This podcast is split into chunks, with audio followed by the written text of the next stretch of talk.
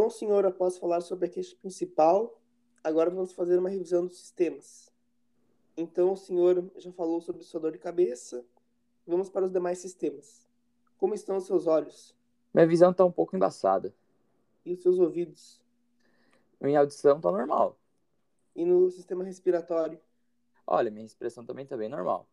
E no sistema ga- gastrointestinal? Eu tô com bastante náusea nos últimos dias. Ok. E no sistema músculo-esquelético? Ó, estou com um pouco de dor no corpo também. E no sistema cardiovascular? Olha, minha circulação tá normal. Tudo certo? com o Coração?